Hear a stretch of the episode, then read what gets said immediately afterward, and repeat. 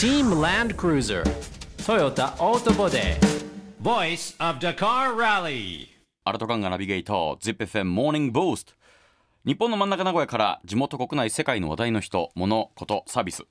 あらゆるジャンルのゲストから最新情報や暮らし将来のヒントをもらう The Focus 今朝番組がフォーカスしたのはダカールラリーです。先週まで6時台のコーナーでずっとそこをお伝えしてきたんですがサウジアラビアを舞台におよそ2週間にわたって行われてきたダカールラリーで今年前人未到の市販車部門チーム10連覇の偉業を成し遂げた TLC チームランドクルーザートヨタオートボデーの三浦明ドライバーですよろしくお願いしますよろしくお願いします。まずはお疲れ様でしたありがとうございました。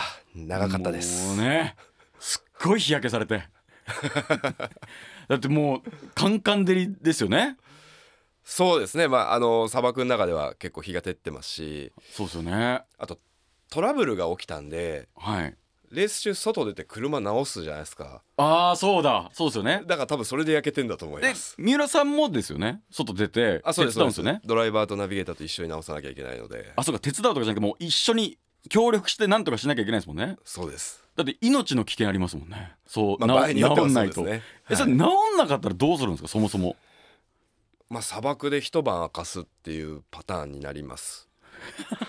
パターン 怖いっすねでだから日中はすっごい暑いんですよねそうです。まあ40度弱ぐらいまで行きますね。でえっと最低気温は？まあ今回一番寒かった時1度ぐらい。まあ一応サウジアラビア北半球で冬なので。うわなので今年は寒さの方が辛かったですねあー。えその前まではその1度とかまではそその下がらなかったと？まあでもサウジアラビアに来てから10度以下になることは、まあ、ちょこちょこあるんで一応防寒対策はしてますけれいやどそうっすよね。だ汗だくになる汗だくと凍えるを1日で経験することってないじゃないですか。これを2週間続けながら戦うわけですよね。はい。いや本当にとにかく今年の黄砂大変でしたねそうですね。僕もあの、まあ、ナビゲーター時代から行くと今回15回目のダカールだったと思うんですけど、ええ。正直一番大変なコースだったなって思いました。でコースも大変だしあと天候も荒れたんですよね。そうです。なんか大雨降ってあのキャンセルになっちゃあのちょっとコース短くなった日もあったんですけれどあのもうキャンプ地がはい。要は水はけ悪いんですよ海外って。いや日本ほど。見ました見ましたインスタ。沼ですよ。ね？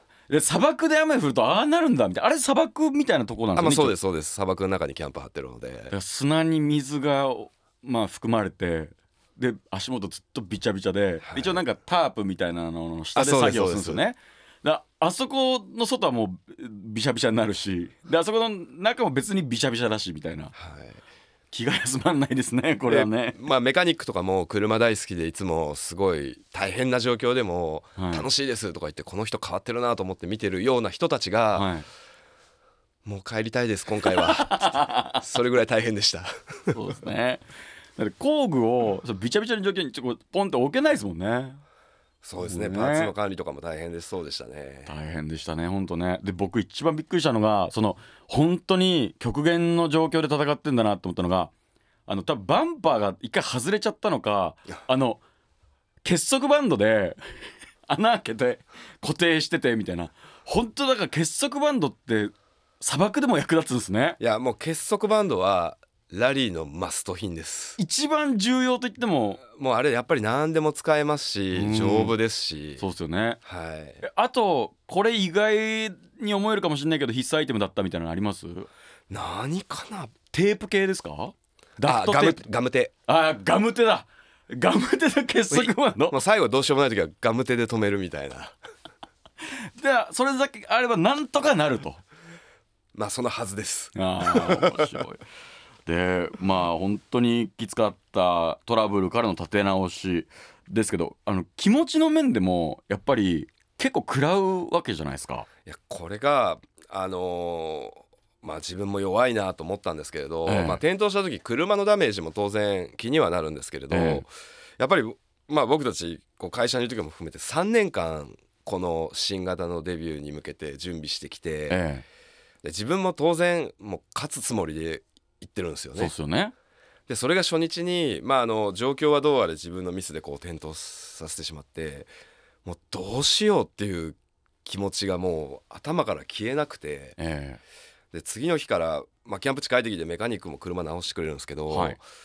なんかこう何を見て走ればいいのかなんか分かんないなっていうぐらい結構追い詰められたというえか何を見てっていうのはその目標としてってことですね。そうです。ん。ただ、あのーまあ、すごくありがたかったのがあのメカニックとか本当いつも通りにやってくれたんですよ。はあはあ、まあ、明日スタートするんだからこれとこれとこれこれ直してっていう風にすぐ動き出してで、まあ、僕たち帰ってきたら今度休むのが仕事になるんですけど、はい。もう何時までは寝てねって言われてでナビゲーターも2日目別に全然そのテンション下がるとかなくいつも通り優勝を目指す走りのナビゲーションしてくれてはあ。やっぱりなんかそんなことで迷ってちゃダメだなっていう風に自分も思えたので、まあ、ちょっとでもいい走りしようっていう風に本当にチームメイトになんかあの自分の心が救われましたね。一人じゃ厳しそうですね。やっぱり仲間がいて一緒に達成したっていう感じですね、でこの番組に来たあの応援メッセージも僕たち現地にあの実は送っていただいてたんですね番組さんから。はい。なので本当に読んでたんですよ。えでなんかもう、まあ、いつもすごく励みになるんですけどいつも以上になんかしみるなと思って。えわあよかった。嬉しかったです本当に。本当に。やっぱ極限状態ですからね。自分との戦いですよね本当ね。ね。で今年は新型のランクル300で初のダカールっていうのでやっぱりあのおっしゃってたようなパフォーマンス出てましたよね。